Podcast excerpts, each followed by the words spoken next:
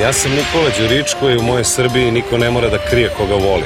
Ni momak devojku, ni devojka momka, ni momak momka, ni devojka devojku. Ljubav nije da se krije, nego da se ponosi. Es ist Zeit für Gleichberechtigung, hieß es in diesem Videospot kurz vor der zweiten Belgrade Pride. Berühmte Schauspieler und Musiker riefen zu mehr Toleranz gegenüber Homosexuellen auf. Gleichzeitig drohten einige Gegner der Pride mit massiver Gewalt. Dennoch war die Stimmung anders als in den Jahren zuvor, meint Johanna Moser von der Organisation Queer Belgrad, die für die Gleichberechtigung von Lesben, Schwulen, Bisexuellen oder Transgender, kurz LGBT, aktiv ist. Also es ist das erste Mal, dass irgendwie ein Präsident in Serbien ein Statement abgibt zu dem Recht von LGBTs auf die Straße zu gehen, dass quasi die Innenminister fast sagt, er geht auf die Pride, also er hat das so nicht gesagt, aber es quasi, er hat ein neutrales Statement abgegeben zu der Pride, was ähm, sehr überraschend ist. Es gibt wahnsinnig viel Unterstützung aus quasi der sogenannten Zivilgesellschaft. Es gibt wahnsinnig viel Leute, die auf die Pride gegangen wären, also vor allem auch aufgrund dieser Drohungen. Also sehr viel Unterstützung einfach aus dem Umfeld.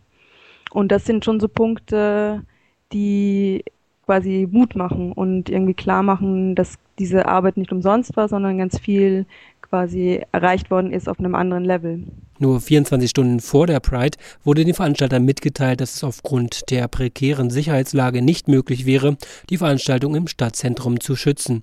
Zuvor gab es Aufrufe zu Gewalt, vor allem aus dem rechtsextremen Spektrum. Obras, das ist eine klerofaschistische Gruppe, die auch maßgeblich an den Angriffen 2001 beteiligt waren. Und dann äh, die Gruppe 1389, also was sich ja auf diese Schlacht im Amselfeld bezieht, die schon im Vorfeld gedroht haben und jetzt in der letzten Woche eben massive Drohungen ausgesprochen haben. Teilweise wurden Strategiepläne von diesen Gruppen, wie man diese Pride angreift, äh, in den Zeitungen gedruckt. Es wurden Interviews gegeben, wo im Führer von Obras öffentlich im Fernsehen darüber gesprochen haben, wie sie quasi die Pride angreifen werden und dass es hier quasi das nicht erlauben werden auf serbischem Boden.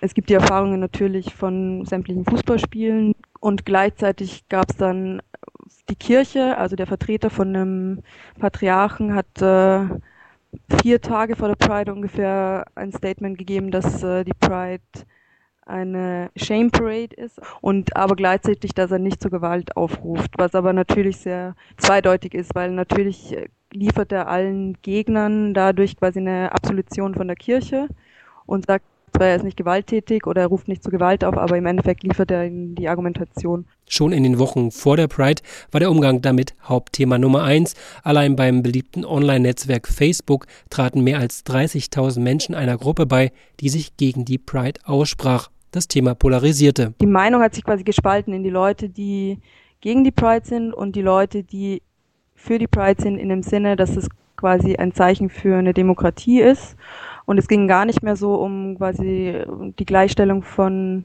LGBTs in erster Linie, sondern es ging einfach auch um das Prinzip der Meinungsfreiheit, quasi zu demonstrieren und ob man einknickt vor Gewaltandrohung und extremistischen Gruppen oder nicht. Und das ist schon, das war schon sehr sichtbar. Also dass da quasi alle liberalen Medien haben das, also quasi das war das Nummer eins Thema der letzten Woche in den Medien.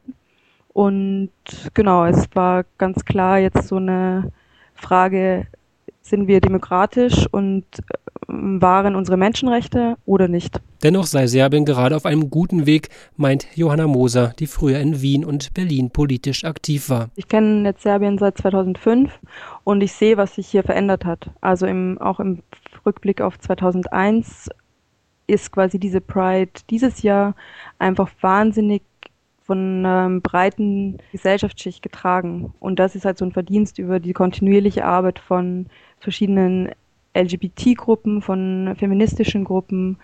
Ähm, ist auch wichtig zu sagen, also die LGBT-Bewegung in Serbien kommt aus einer ganz klaren Antikriegsbewegung, also quasi die Frauen in Schwarz, die in den 90ern ganz viel Antikriegsarbeit gemacht haben waren verbunden mit Labris, also quasi Lesbian Human Rights Organization, die sich 1994 gegründet hat, das aus so einer langen Tradition dieser pazifistischen Bewegung kommt.